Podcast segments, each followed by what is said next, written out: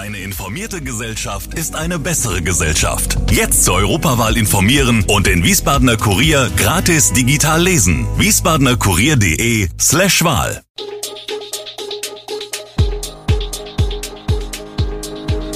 Gude, unser morgendliches News Update.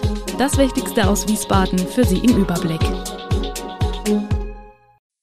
Guten Morgen aus Wiesbaden an diesem 17. August. Corona-Inzidenz in Wiesbaden sinkt die dritte Woche in Folge, neue Buslinien für Wiesbaden und Gold für Niklas Kaul in München. Das und mehr hören Sie heute im Podcast.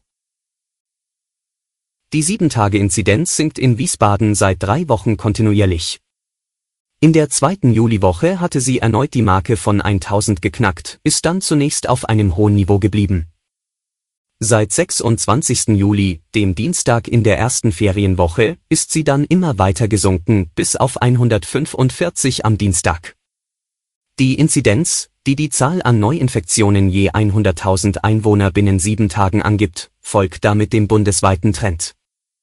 Dass die Infektionszahlen fallen, könnte mit einer rückläufigen Phase des Infektionsgeschehens in Verbindung stehen, sagt Stadtsprecherin Elisabeth Mock auf Anfrage und oder mit einem veränderten Testverhalten sowie der Ferienzeit.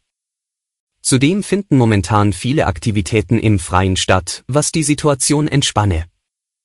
Auch die Kapazitäten der Kliniken seien nicht übermäßig belastet jedoch habe man in Wiesbaden weiterhin ein diffuses Infektionsgeschehen auf hohem Niveau, sagt Mock. Von einer grundsätzlichen Entspannung könne man darum nicht ausgehen, sagt sie. Weiter geht es mit zwei neuen Buslinien. Die sollen zum Fahrplanwechsel im Dezember bessere Verbindungen zwischen den Vororten schaffen. Geplant sind wie berichtet die Linie 35 zwischen Nauroth und Kastell und die Linie 36 zwischen Nauroth und Nordenstadt. Damit soll auch der Anschluss zum Schienenverkehr etwa in Kastell verbessert werden. Die Linie 35 hat die Fahrtstrecke Nauroth, Auringen, Medenbach, Breckenheim, Wallau, Nordenstadt, Deltenheim, Kastell. Die Linie 36 fährt von Nauroth über Hessloch und Kloppenheim nach Nordenstadt. Für beide Linien soll ein Stundentakt gelten, wobei bei der Linie 35 montags bis freitags morgens und nachmittags Verstärkungen vorgesehen sind. Samstag soll auf beiden Linien je nach Tageszeit ein Ein- oder Zwei-Stunden-Takt gelten. An Sonn- und Feiertagen fahren beide Linien im Zwei-Stunden-Takt.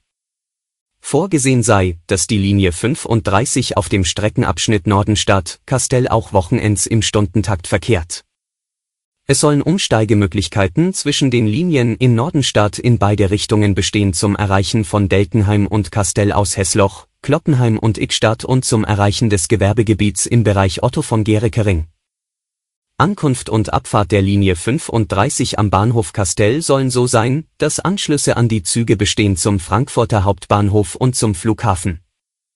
Außerdem gibt es Anschlussmöglichkeiten an die Regionalbahn von und nach Niedernhausen. Kommen wir zum Sport und dem großen Sieg von Zehnkampfass Niklas Kaul am gestrigen Abend in München. Dort holte der 24-jährige Mainzer nach einem Endsport noch Gold. Damit feierte der 24-jährige nach dem WMQ von 2019 den zweiten großen Triumph seiner Karriere. Zum Vergleich von Gold bei WM 2019 und bei EM 2022 sagte Kaul in München, das ist nicht vergleichbar. Das eine war eine Riesenüberraschung. Heute ist es so, dass ich nach einem Jahr, in dem es nicht so gut lief, einfach erleichtert bin, dass mein Weg der richtige ist. Das heute ist für mich der emotional wichtigere Titel.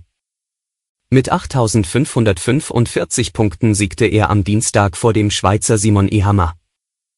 Der Mainzer hatte vor den letzten beiden Disziplinen noch auf dem siebten Rang gelegen, schaffte aber mit 76,05 Metern im Speerwurf und einem starken 15,00 Meter Lauf mit persönlicher Bestzeit noch die Wende. Mit Blick auf Olympia 2024 bemühte Kaul die Floskel, das sind noch zwei Jahre. Ich werde versuchen, mein Bestes zu geben, noch besser zu sein als in Doha und auch als heute in München. Knapp 2,4 Cent pro Kilowattstunde müssen Gaskunden vom 1. Oktober an bei ihren Versorgern mehr bezahlen. Mindestens, denn vielleicht kommt noch die Mehrwertsteuer obendrauf. Die so eingesammelten Milliarden gehen an Gasimport-Eure, damit diese ihren Auftrag erfüllen können, möglichst viel Gas auf den Weltmärkten für das Befüllen der Speicher einzukaufen. Dieses Gas ist um ein Vielfaches teurer als der Brennstoff aus Russland, den es ersetzen muss. Was bedeutet die Gasumlage für die einzelnen Kunden? Und ist damit die Erhöhungsorgie bei den Gaspreisen erstmal vorbei? Ob es dabei bleibt, weiß vorerst niemand. Die Höhe der Umlage wird alle drei Monate neu berechnet. Es kann also noch teuer werden, aber auch günstiger.